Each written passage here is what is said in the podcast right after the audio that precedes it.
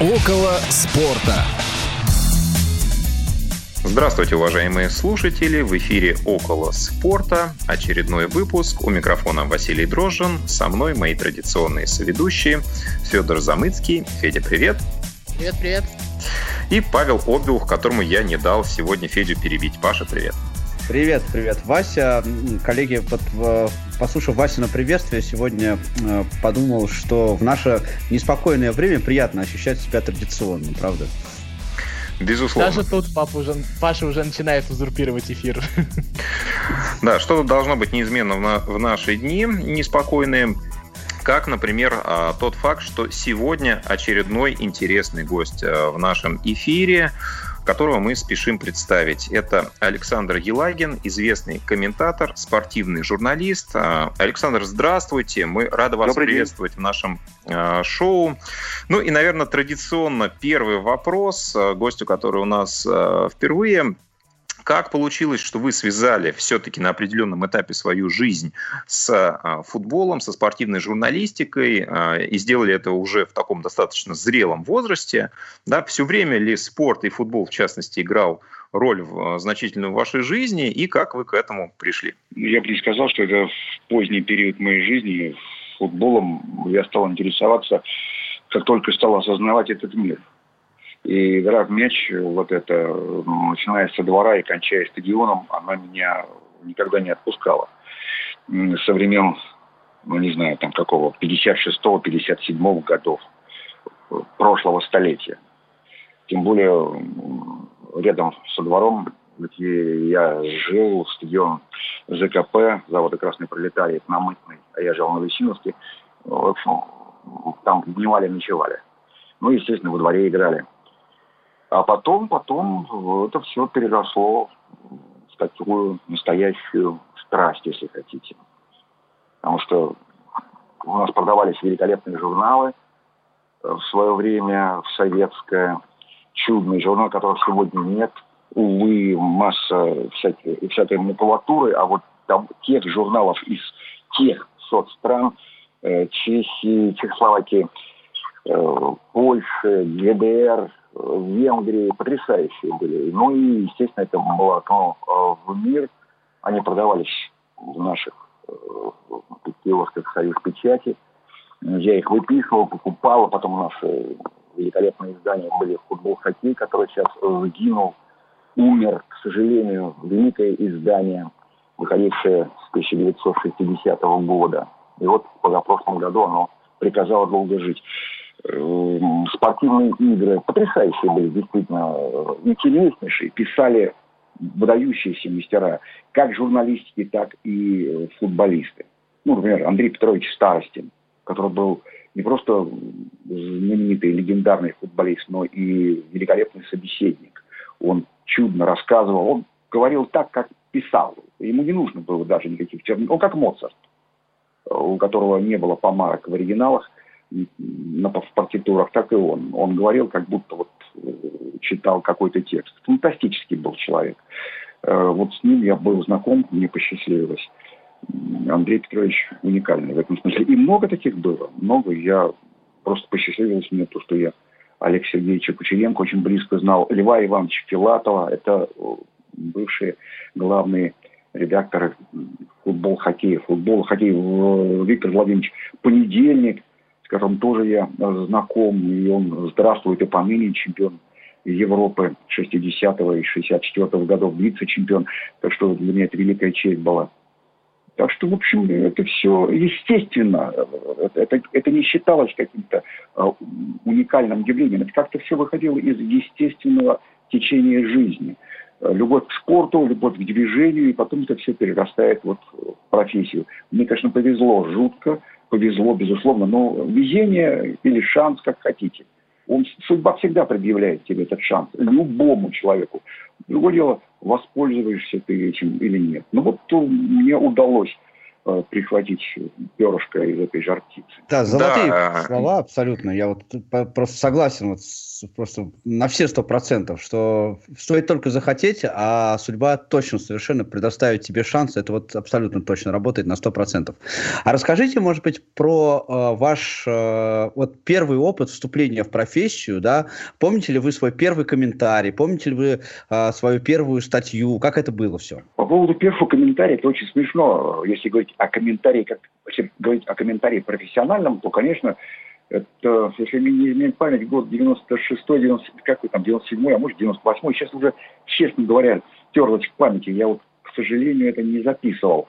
Но вот в это время, когда я работал на РЕН-ТВ, и, ну, я об этом уже несколько раз рассказывал, и как раз вот для того, чтобы раскручивать этот канал, РЕН-ТВ решили демонстрировать вот э, с кассет, которые присылали из Англии, такая экзотика была. Но тогда экзотика была во всем.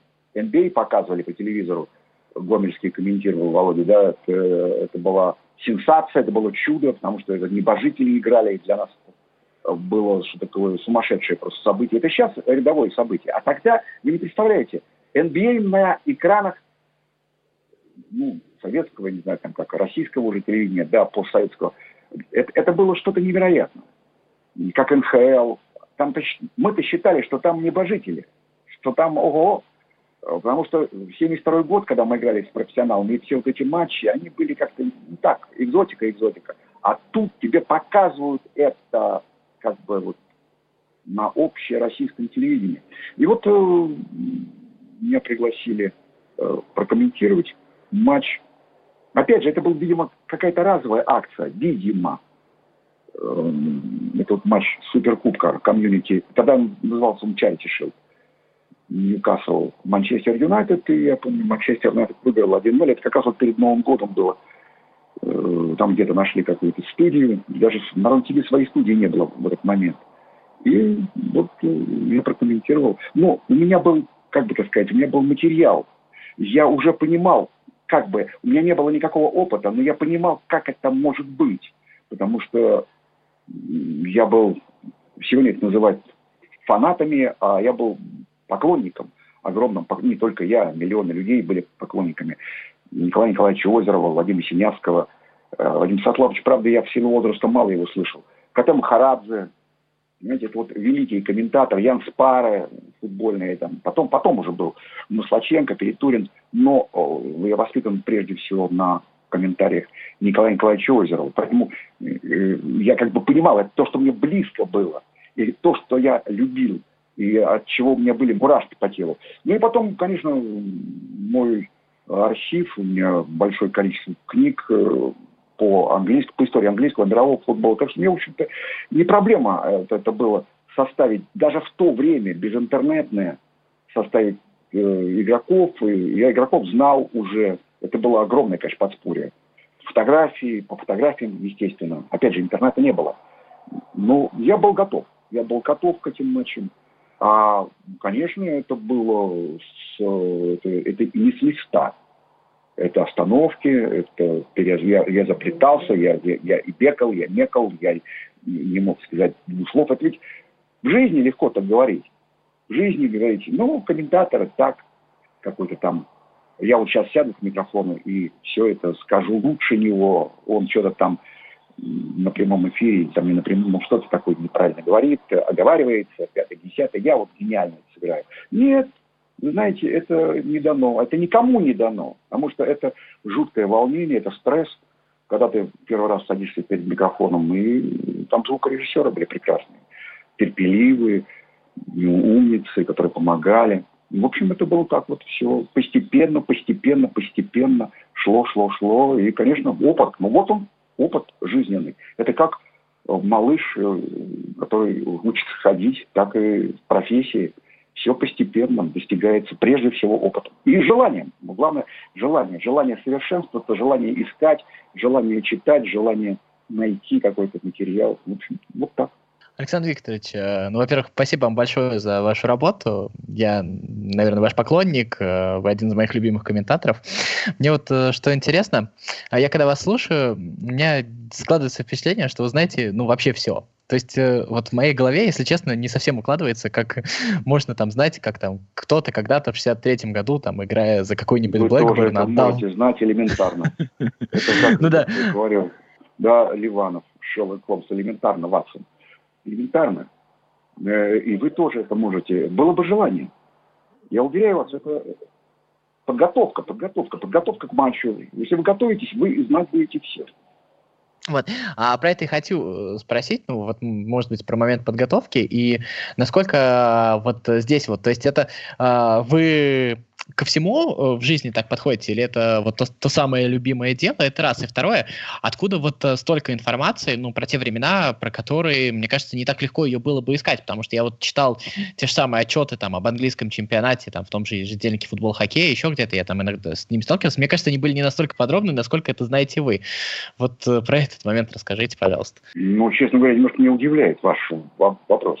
По одной простой причине. Я уже сказал, что, во-первых, были книги, Ротманс, например, если вы слышали такую книжку, это сейчас он по-другому называется, Sky Sports э, спонсирует это, но это э, такие 900-страничные, около тысячи страниц книги, которые издавались с 1900, если не изменять память, 73 -го года или 72 -го, они выходили. У меня, правда, не все они есть, э, это довольно сложно их достать. Сейчас уже это библиографическая редкость.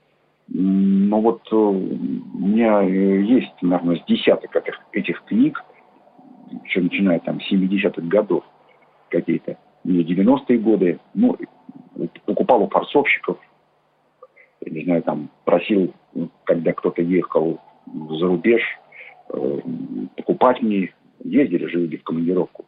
Но они довольно дорого стоили, там большие деньги были.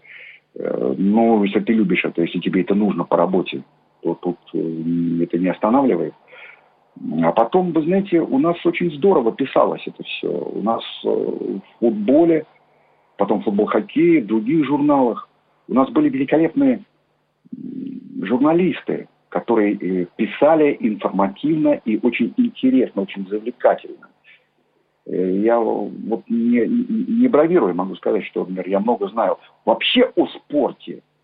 Говорят, железный занавес – не было информации, цензура, то, все, пятое, десятое. Сейчас же модно ругать Советский Союз. Так вот, люди были образованнее, они были культурнее, они были нравственнее.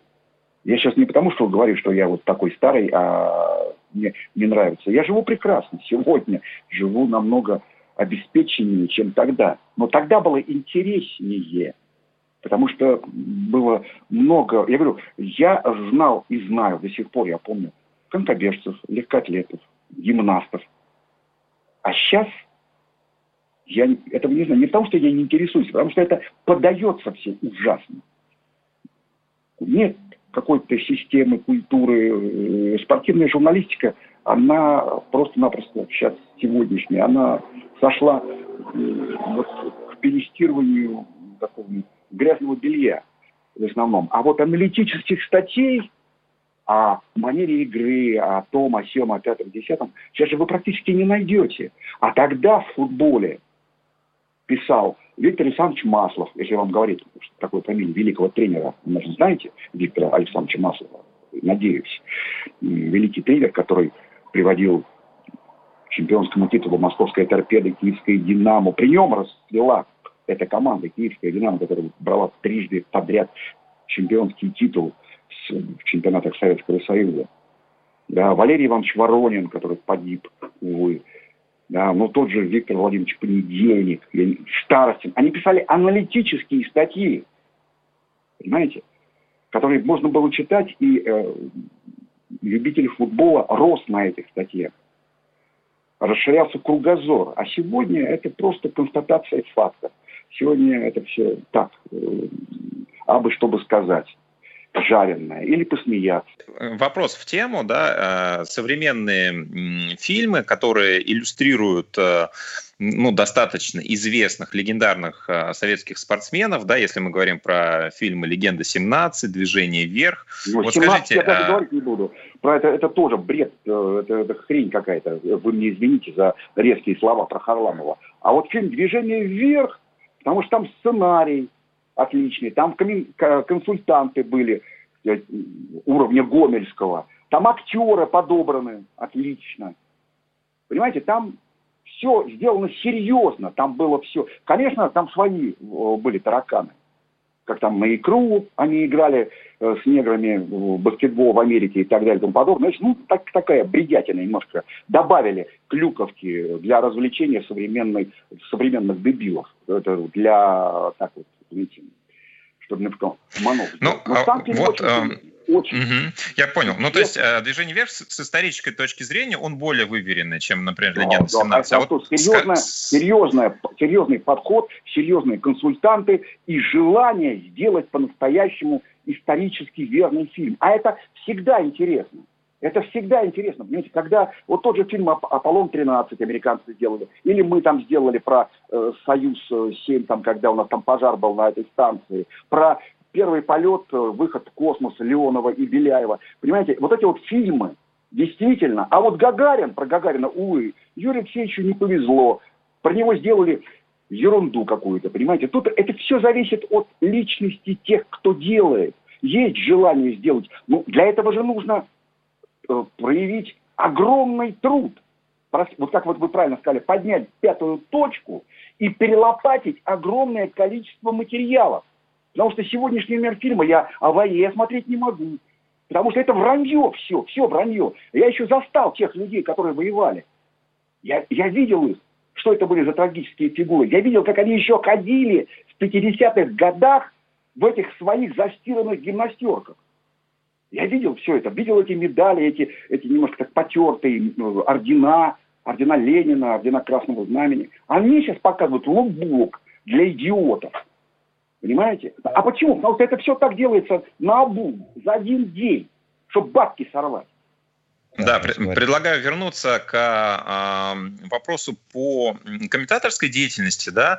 Вот а, если мы возвращаемся в 90-е годы и а, старт вашей карьеры именно как комментатора, вы м, уже обозначили, что шли в какой-то степени путем проб и ошибок. Вот мне интересно, а насколько вам помогал и играл роль ваш а, актерский опыт да, в профессии именно комментатора и футбол а, это единственный был выбор и любовь для вас? Или были еще другие виды спорта, но которые вы по тем или иным причинам а, не стали, не захотели или не смогли найти возможность ну, комментировать именно их? Знаете, у Агни Барто, знаменитой легендарной детской поэтессы, писательницы, есть такие слова. Драм-кружок по фото – это много что-то. Понимаете, тут нужно выбирать дружок какой-нибудь один кружок. Поэтому, конечно же, я хоккей очень хорошо знал. И знаю, там, до развала Союза, до развала, ну, до 80-х годов, так скажем. И там я дальше говорить, потому что уже тогда хоккей начался разваливаться. А вот легендарный хоккей я очень хорошо знал. И, наверное, бы его комментировал, если бы я влез в это дело. Но я попал на футбол. Вот у меня так получилось выбор футбол. И в этом плане я был э, членом общественного комитета, или как сказать, ну да, комитет, наверное, при стадионе «Динамо», у нас общественный, общественный пресс-центр, вот так назывался, общественный, мы выпускали лучшие программки к футбольным матчам в Советском Союзе вообще. То есть это был всесоюзный конкурс каждый раз проводился, и программки стадиона «Динамо» были на первом всегда. То есть как-то вот судьба распределилась, что я прибился к футболу. А, поэтому я бы, наверное, бы и хоккей комментировал. Но футбол вот так вот получилось, что футбол.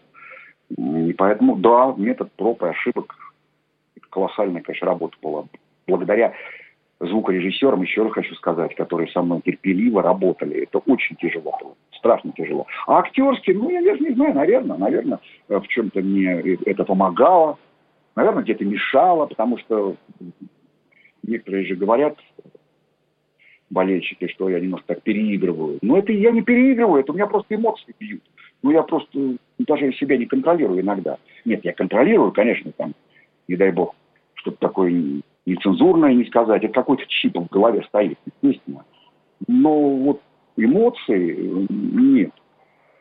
Как-то вот этого нет. А, наверное, все-таки да. Ну, как Николай Николаевич, он был э, артистом Московского художественного театра. И под его... А, ну, а вот, например, великолепный актер, потрясающий, просто, я считаю, работающий голосом. Вы наверняка смотрели вот эти старые мультфильмы, наверняка, э, всякие такие, где там, где комментатор ежик э, в мультике такие, знаменитые рисованные. Вот там эти, этого ежика озвучивал великий комментатор-синяст Вадим Святославович. Э, он блистательно работал голосом. И ну, вот он не был по профессии актер. Но он актер. Это же либо есть артистическая натура, либо нет. Или Ян, Ян Янович Спара. Он не был актером, но он вел, да, так, манер, манера репортажа у него была под, под, под Озерова. Или Коте Махарад. Комментатор, он должен быть артистичным или не обязательно, вот с вашей точки зрения? Хороший комментатор. Все комментаторы хорошие, артистичные. Э, Юра Розмов, Игорь Альбертович, блестящий комментатор. Разве он не артистично подает? Или, или Маслаченко, вот э, Владимир Никитич э, был блистательный комментатор. Разве он не артистичен? Даже Евгений Майоров, который вроде бы бесстрастный был, да, но он менее эмоциональный, нежели другие комментаторы. Хоккей, футбол он вел. Но у него своя, но вот у него это тоже артистичная натура, который умел подать вот через внутреннее напряжение голосом, я не знаю, это все передается же зрителю.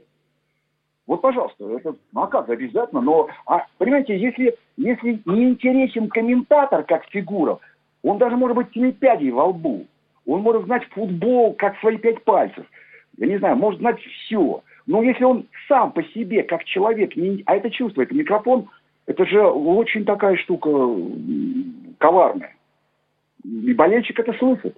Вот я бы хотел немножечко э, поменять наш, э, направление нашего Меняйте. разговора, да, в сторону, э, в сторону футбола и в сторону вот э, вашего э, отношения и знания э, футбола. Вот вы э, вообще, я с вашим творчеством познакомился э, в связи с, с моим увлечением английским футболом, и вы у меня вот как-то ассоциируетесь прям вот именно с английским, ну, с английским футболом. Да. да, да. А, и я в этом плане вот какой хотел задать вопрос. Вот а, мы с разными комментаторами, журналистами общаемся в нашей программе, и а, вот у всех, у многих, да, экспертов есть различные так сказать, аргументы, почему они любят ту или иную лигу. Да, вот там Сергей Кривохарченко очень классно рассказывает про немецкий футбол, да, про, Но он там, там просто, Серега, да, Серега да, да, Э, Вадим Лукомский про, э, про испанский футбол. А э, английский футбол сейчас, вот по моим ощущениям, да, это самая продвинутая лига, конечно, самая коммерчески успешная лига, но Сейчас, вот по моим ощущениям, все-таки все больше и больше люди стараются э, за какими-то другими лигами э, следить. Во всяком случае, у нас в России. А английский футбол э, считается вроде как уже таким вот немножко изжившим. И, но это просто ощущение мое по разговорам с разными, э, с разными любителями футбола. Так вот, вопрос мой в следующем заключается в связи с этим. Вот э, ваше отношение к английскому футболу, да, э, можете ли вы перечислить, может быть, несколько э, моментов, преимуществ каких каких-то а, английского футбола именно в игровом плане, а, которые вас прельщают как любители футбола, что такого есть в Англии, чего нет, чего нет в других лигах? Ну, прежде всего, интенсивность, прежде всего, зрелищность. И в любом чемпионате есть матчи, которые остаются в памяти болельщиков, которые увлекают от первой до последней минуты. Но вот таких матчей таких матчей из 365 за сезон, да, нет, 380, да, этих матчей, 380 там. Э, а когда было там, 22 команды, то еще больше было. То есть, понимаете, там этих интенсивных, зрелищных матчей намного больше. Просто вот элементарно, такой самый простой ответ на этот вопрос. Ну и плюс то, что английский футбол, он раскручен с точки зрения средств массовой информации. Великолепная аналитика. Если вы читаете а, английскую британскую прессу, э, то просто потрясающие аналитические статьи, где разбираются, ну там, конечно, и, понятное дело, и, и какие-то сплетни разбираются, но есть и великолепная статистика потрясающая, причем к месту, толковая, интересная, завлекательная. А, есть и анализ тактических построений той или иной команды.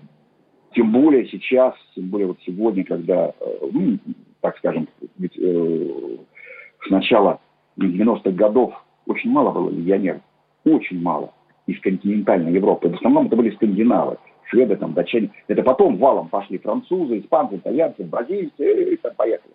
Сейчас уже куча целая, целая лавина в Англии ну, это, конечно же, помогло. И развитию английского футбола он так, э, стал более зрелищным, более изощренным. Раньше же говорили как, ну что такое английский футбол, бей, беги. Но в этом была тоже прелесть. Вы посмотрите, как играли лучшие английские команды, даже на клубном уровне. Большинство призов брали английские команды. Да, там Мадридский Реал, 15-кратный там, сколько он там, победитель Кубка и Лиги Чемпионов. Но если брать в общей массе, то английских команд больше побеждало э, в евротурнирах. Я имею в виду Кубок Чемпионов, э, Кубок Кубков и э, Кубок УЕФА. А до Кубка УЕФА Кубок Ярмарок, который до 70-х годов, начала 70-х, не входил в юрисдикцию УЕФА. Понимаете, это, это зрелищные матчи были. И вообще Англия считалась самой зрелищной. Потому что знаю что ты приходишь на матч английской команды, тебе гарантированно зрелище. Это чисто такая, если хотите, развлекаловка. Вот, вот да, в прод- продолжение этого вопроса как раз, да, в плане зрелищности. Вот в, в английском чемпионате есть очень много таких классных традиционных э, противостояний, да, там монтунянское дерби, например, да, или э, английские, э, лондон, лондонские противостояния. Да, да, да, вот, да, вы можете э, назвать ваши любимые атмосферные противостояния э, в английском чемпионате? Какие вот матчи каких команд э, вы комментируете, я имею в виду пары команд, да, э, которые вы комментируете с наибольшим удовольствием? Мне всегда нравились зрелищные команды. Манчестер Юнайтед, и Лидс Юнайтед, и Ливерпуль, и Арсенал времен Арсена Венгера. Это сейчас Арсенал переживает тяжелые времена, но ведь были времена фантастические, когда команда играла в удивительный футбол, в яркий, комбинационный, красивый, результативный. И поэтому вот такие матчи, да, да, ну что, сейчас Манчестер Юнайтед тоже переживает не лучшее время. Но это как, не знаю, рушится одна стабилизация, возрастает, вырастает другая. Это время такое, э, когда все вот тоже ведь зависит от, э, как скажем, от роли личности в истории. Был Мат Басби и построил великую команду 50-х, 60-х годов. Потом пришел, потом было, была дыра черная в истории Манчестер Юнайтед. Вспомните, значит, они стали чемпионами первый сезон премьер-лиги 92-93, а до того, если мне не изменяет память, они в последний раз были чемпионами перед Фергюсоном, господи, дай бог памяти, ну, наверное, где-то в начале 70-х, сейчас даже и не помню. Знаете, то есть это там где-то распыл был в 15 лет. Ну, я могу ошибаться там по, по годам, но долго, очень долго ждали вот этого чемпионства победители, вот это вот э, болельщики Манчестер Юнайтед. Пришел Фергюсон, и э, он тоже не сразу. Он пришел в ноябре 86-го, а первый чемпионский титул с ним они завоевали весной 93-го, то есть э, первый сезон английской премьер-лиги. Это вообще фантастика. Понимаете? Поэтому э, тот же самый Ливерпуль был Шенкли, который вернул в 70-е годы Ливерпуль из, второй, из второго дивизиона в первый, сделал чемпионом, они стали обладателем э, Кубка УЕФА, потом он ушел, подхватил, подхватил знамя э, Шенкли Бейзли, выиграл чемпионские титулы подряд, там несколько они не опускались ниже третьего места, второго места были чемпионами или обладателями а, кубка, или выигрывали кубок чемпионов. Пейзли, он даже превзошел по количеству призов выигранных за единицу времени, понимаете, да? Вот, вот поэтому он 9 сезонов, 10 отработал с Ливерпулем и завоевал вот за этот промежуток времени больше призов, нежели Алекс Фергюсон. Но Фергюсон 27 лет отработал в Манчестер Юнайтед, а Боб Пейзли намного-намного меньше. Знаете, он был выдающийся э, специалист. А потом дыра, опять дыра.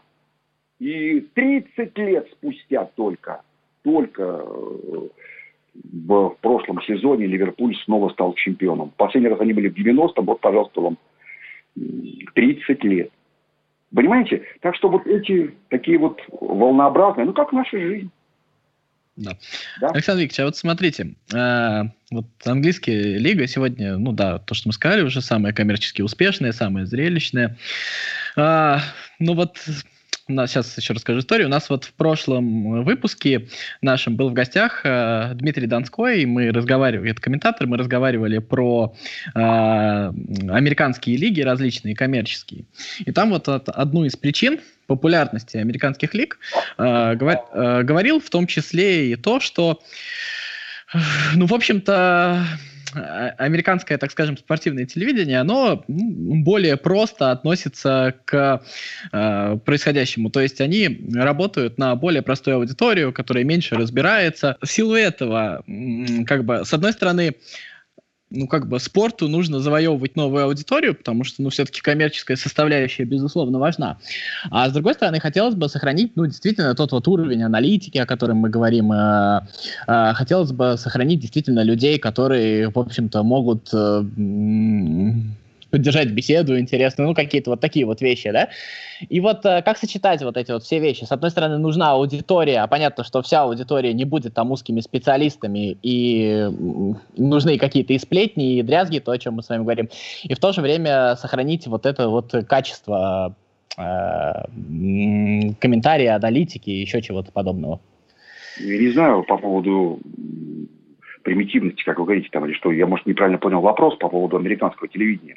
Но я знаю американское телевидение спортивное. Я комментировал на Евроспорте и Major League Soccer, и американский футбол. Да, за бейсбол я не взялся, гольф даже комментировал, но пришлось мне, правда, подучиться. У меня, правда, хорошие были учителя очень, толковые очень, которые знают эту игру но ну, английский футбол, американский а, футбол. Или, там, бейсбол, разрешите, я, я, прям поправлюсь сразу. Я не очень понимаю, а, что а, вы Вот про- просто там приводился пример, а, что на некоторых матчах а, на стадионах, на хоккейной площадке а, на табло прям написано то, что забита шайба, команда получила одно очко, там что-то типа гол, кричим ура-ура, то есть вот до такой вот степени, чтобы нет, просто ну, люди, это, которые... Нет, ну это просто, да ну это хрень какая-то, ну о чем вы говорите? Кто там такого? Ну, это просто делают, может быть, кто-то. Но это, не, это не, повсеместно. Не повсеместно... Нет, нет, ну, просто вы же не хотите сказать то, что там те 100 тысяч человек, которые собираются на стадионе там на бейсболе, все из них там подробно знают правила, люди там приходят а семьями. как иначе? Простите меня, американец не пойдет, я просто знаю американцев, ребят этих. Они не пойдут туда, чего они не понимают. Хрена им идти туда, я, я тоже не понимаю, честно скажу вам. Я не могу понять, как эта игра собирает 60-80 тысяч на трибунах. Честно скажу, не понимаю. Для меня это темный лес, бейсбол. Просто. Нет, ну вот Потому смотрите. Ну, это... А они приходят, бейсбол... потому что они, да. у них это с годами. Как вот Познер говорил, Владимир Владимирович, Познер. Он же в Америке жил. Ему задали этот вопрос, он говорит, бейсбол, великая игра. Какая великая? Она для них великая. Это для тех, кто там родился. Великая действительно игра. Лапта. Ну, для нас, э, для европейцев, для россиян, это, ну, лично для меня. Я не понимаю, не пойду на стадион, так что не нужно из американцев тоже примитивно Так смотрите, не-не-не, я не делаю из них дебилов. Я, мой вопрос в другом. Вот мы с вами не понимаем бейсбол. И если лиге нужно завлечь наш с вами, как новую аудиторию, нам же нужно объяснить, и в силу того, что мы не понимаем, нам нужно будет объяснять на том языке, который для тех людей, которые разбираются... Ну, когда ну, играют ну... на высоком уровне, вы э, о чем вы говорите? Когда играет высшая лига бейсбольная, там не до этого, не, не для того, что она создана, это, я сейчас имею в виду высший дивизион. Я не беру там, если вы берете э, школьную лигу, это одно. А если вы берете высшую лигу бейсбола, где играют суперпрофессионалы, где э, миллионы вертятся, я имею в виду деньги. Вы видели фильм-то, как он называется-то, «Манибол»? Смотрели, нет? где Брэд Питт играет, знаменитый, э, ну, фильм безумно интересный. Кстати, с точки зрения как раз вот э, американской экономики, бейсбола и так далее, как вообще. И Брэд Питт в главной роли. Не видели? Манибол называется. Знаменитый бейсбол, знаменитого бейсбольного тренера. Ну, фильм очень интересный, очень. Я говорю немножко про другое. Я говорю как раз а, про тот момент, то, что в любом случае э, нужно каким-то образом завлекать новую аудиторию. И если мы дадим новой аудитории на входе э, на стадион книжку из 900 страниц, у нас вряд ли с вами что-то получится. Да не, ли нам на принесет... бейсбол не нужно завлекать народ. Они с молоком матери это впитывают. Как любовь к канадскому хоккею на льду, с шайбой. Да, как э, бейсбол. Их завлекать не надо. Они сами пойдут на стадион. Они в, в, в парках, на, на в колледжах, в школах, они кидают этот мячик и ловят этой ловушкой мяч. О чем вы говорите? Кого завлекать? Для них это э, святая святых. Это как, я не знаю, как в церковь ходить. На бейсбол и на, на хоккей. Или на американский футбол. У них принимают в институт, вы можете попасть, если вы действительно спортсмен. Для них это, я говорю, это, для них это священная корова. Они не, завлекать ни, ни, никуда на них, туда не нужно. Это туда стремятся, наоборот, попасть. У вас есть ли а, команда в Англии, которой вы симпатизируете, может быть, за которую болеете, может быть, с детства, может быть, нет? Да? А, и Я если, болею за одну да, команду, то... Московская «Динамо». Я болею mm-hmm. за московская «Динамо», к сожалению, которая сейчас переживает не лучшие времена. А в Англии это моя работа, и я стараюсь делать ее очень хорошо. Мне вот, вот, да, команды. вот именно про это и мой вопрос, собственно, есть. А, то есть, на ваш взгляд, а, совмещать боление за какой-то клуб, который потенциально а, можно комментировать, да, человек может на этой игре работать, это несовместимые понятия. То есть, либо болельщик, либо комментатор. Не знаю, у меня такого никогда не было. Даже когда я «Московское днямо» комментировал, я комментировал неоднократно, я российский чемпионат тоже комментировал, и Еврокубки комментировал. Ну, там абстрагируешься. Ну как, ну, естественно, ты переживаешь за своих. Это естественно. Ну, когда играет, я не знаю, там, российская команда, будь то «Спартак», будь то «ЦСКА», будь то «Торпеда», будь то «Динамо», а, против там, английской, французской, какой-то другой команды. Естественно, ты болеешь за своих. Но это естественно. Ты не будешь тут какую-то, я не знаю, показную, показной нейтралитет э, сохранять. А, в, в играх, когда играют российский клуб с, э, там, условно, зарубежной командой, понятно, да, но если мы, условно говорим про наш чемпионат, играет Спартак и Динамо. Это зависит, есть, от а, это зависит от профессионализма комментатора, естественно. Но ну, опять же, я абстрагируюсь и э, максимально стараюсь объективно оценивать обстановку на поле. Естественно, болельщик во мне умирает. Я работаю на аудиторию не болельщиков «Динамо», а всего, всей, всю болельческую аудиторию. Поэтому здесь нет, тут даже речи не идет о том, чтобы отдавать симпатии какой-либо из команд. Я стараюсь максимально объективно оценивать ту или иную ситуацию, возникающую на поле. Ну, это, это понятно.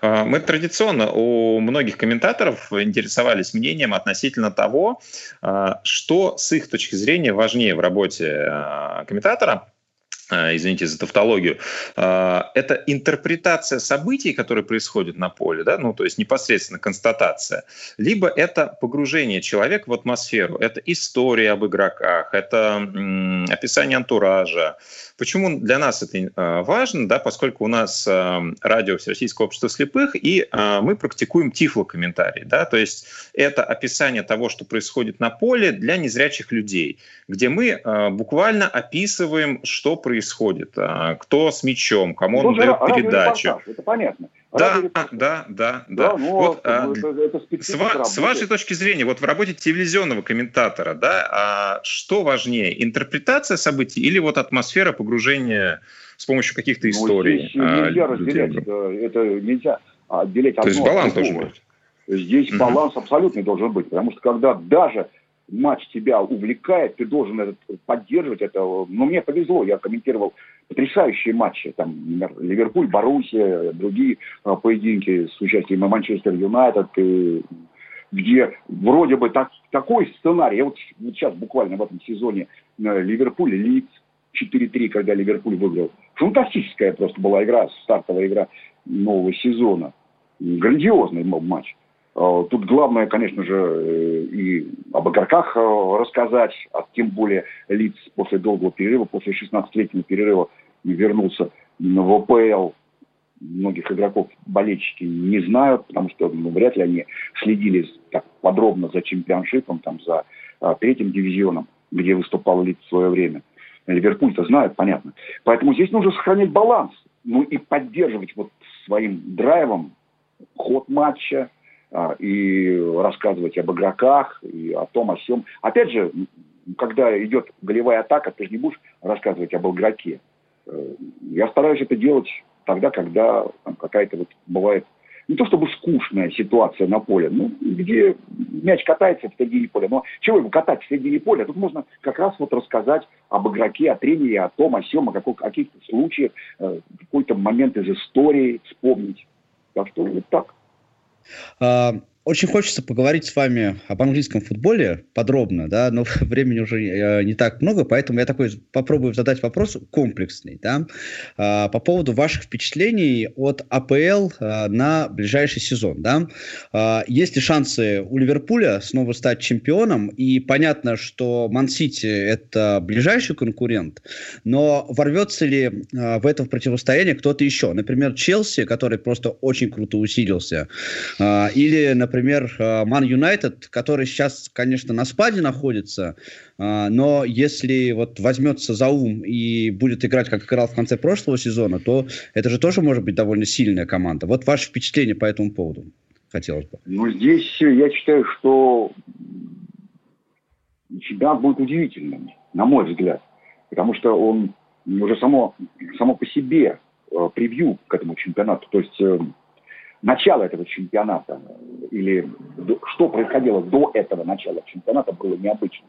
Потому что вот эта пандемия идиотская, она, коронавирусная, она э, все карты спутала. Практически э, футболисты не отдыхали, так как они отдыхали раньше. Не было полноценной предсезонной подготовки. Поэтому очень много пенальти, очень много э, травмированных, очень много автоголов, очень много удалений, опять же, много по сравнению с предыдущими сезонами. Ну, смотрите, мы же вот недавно были буквально свидетелями финальных матчей Лиги Европы, Лиги Чемпионов. Потом небольшой, маленький, малюсенький перерывчик, э, и получили там сколько, максимум полторы-две недели футболисты на перекур, так скажем, понимаете, другого слова не подберешь.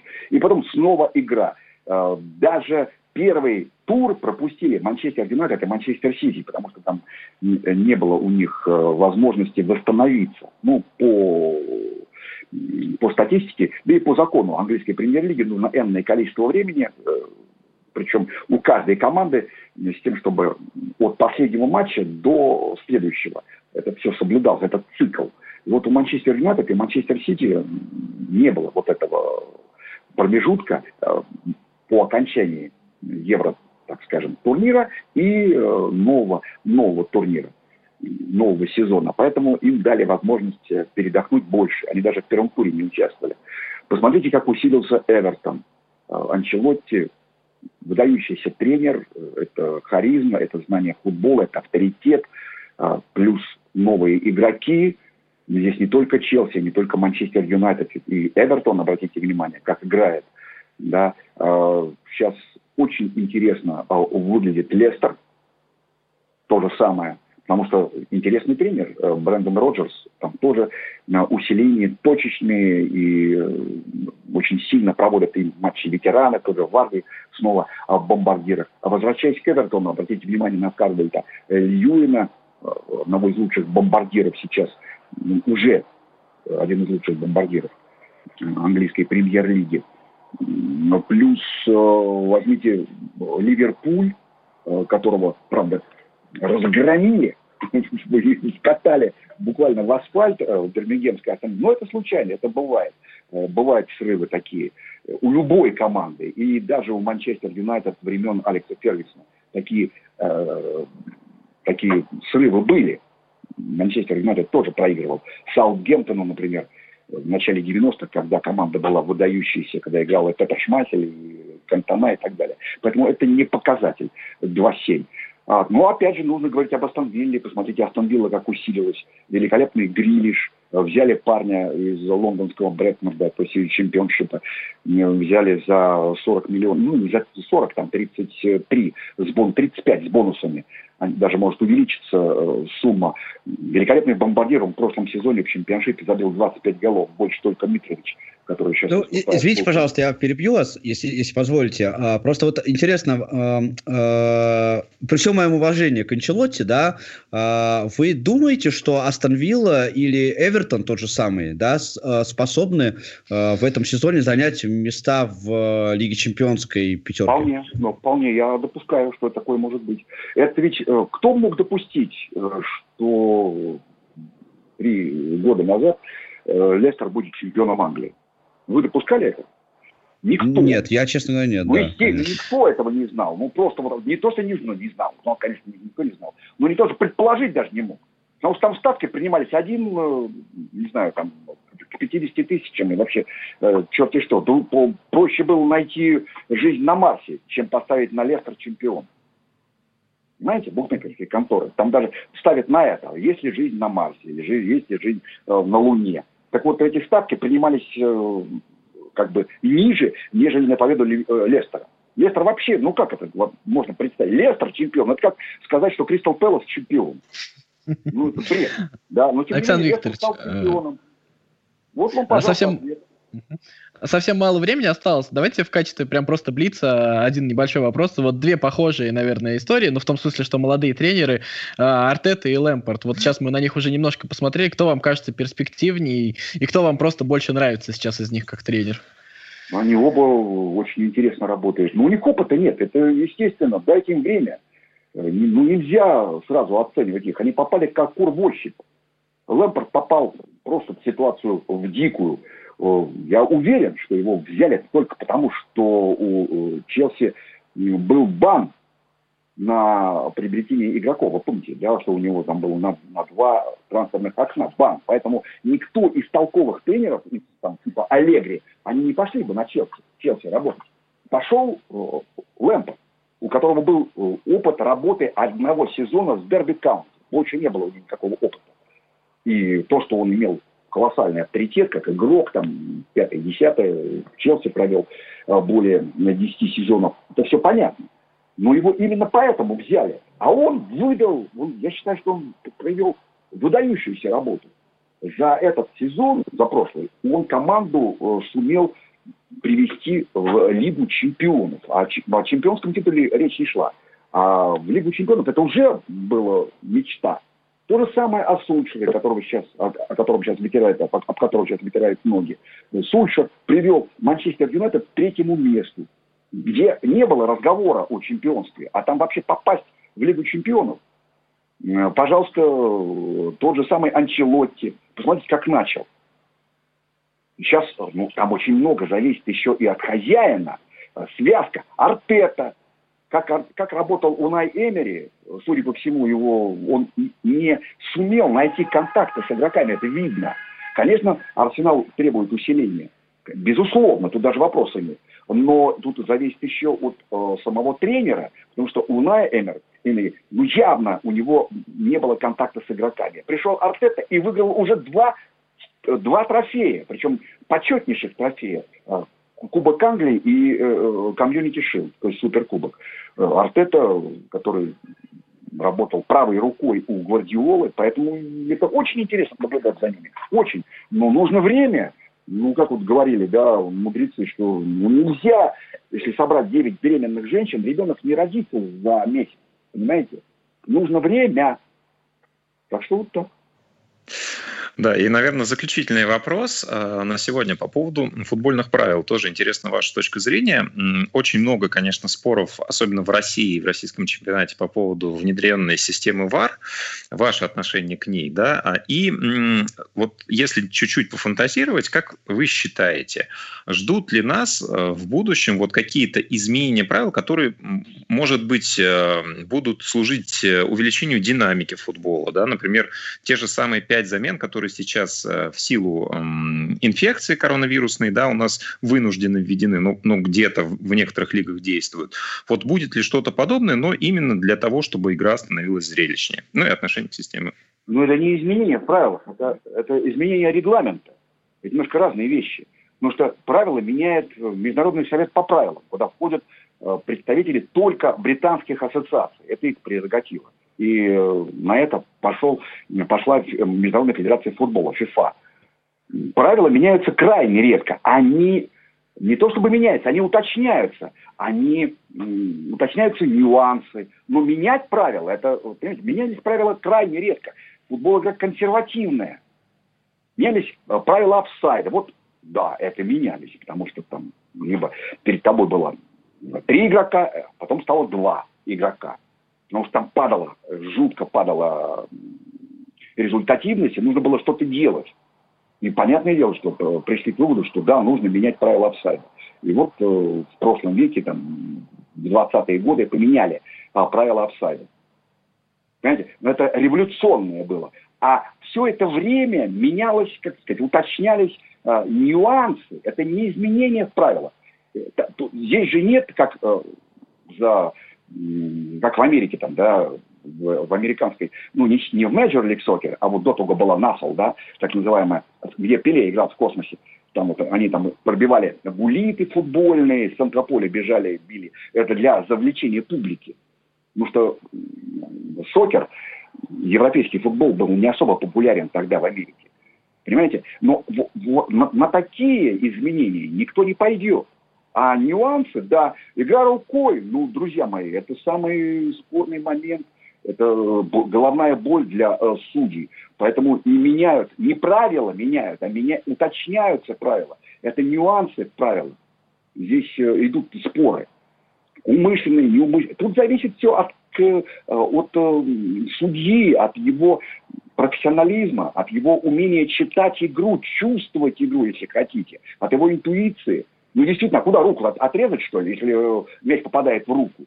Но опять же, если вот и поэтому идет уточнение, если она увеличивает площадь э, тела, если, ну я уж не беру там, что там умышленно играть, это понятно, нарушение. А когда, ну ты не хочешь играть рукой, понятное дело, но ты выпрыгиваешь, но ты должен контролировать. Есть правила. И эти правила нужно соблюдать, поэтому они постоянно-постоянно уточняются. Телевидение, конечно же, призвано помогать э, судьям, но мы с вами телевизионной болельщики, мы видим момент, когда мяч попадает в ворота за линию, я не знаю, там полметра за линию, а тебе судья не видит этого, он физически не видит. Ни лансмен, ни в поле. Поэтому здесь э, ВАР должен помогать. Или там игра рукой, или, э, не знаю, там грубая игра, когда в толчье около штрафной площади при подаче углового или розыгрыша стандарта ты не видишь этого. Ну просто физически, опять же, ни лайнсмен, ни главный не видит этого момента.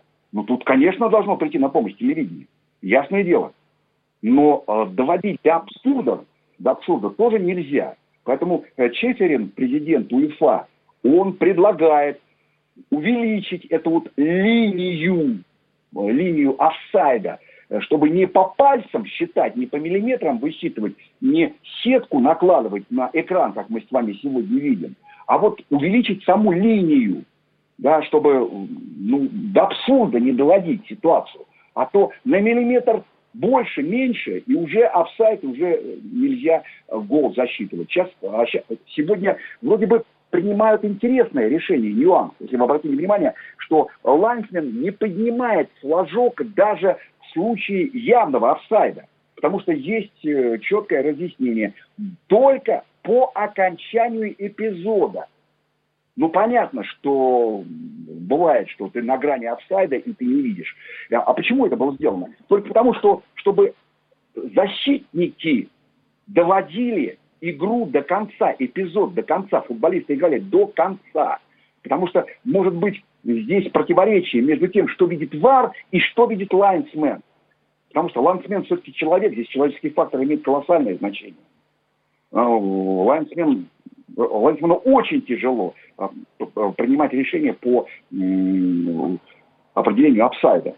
Здесь нужно быть постоянно, постоянно э, с последним игроком. Вы представляете, какое должно быть внимание, какая концентрация, какой должен быть опыт у лайнсмена. Александр Викторович, э, спасибо огромное за ответы, за честный разговор.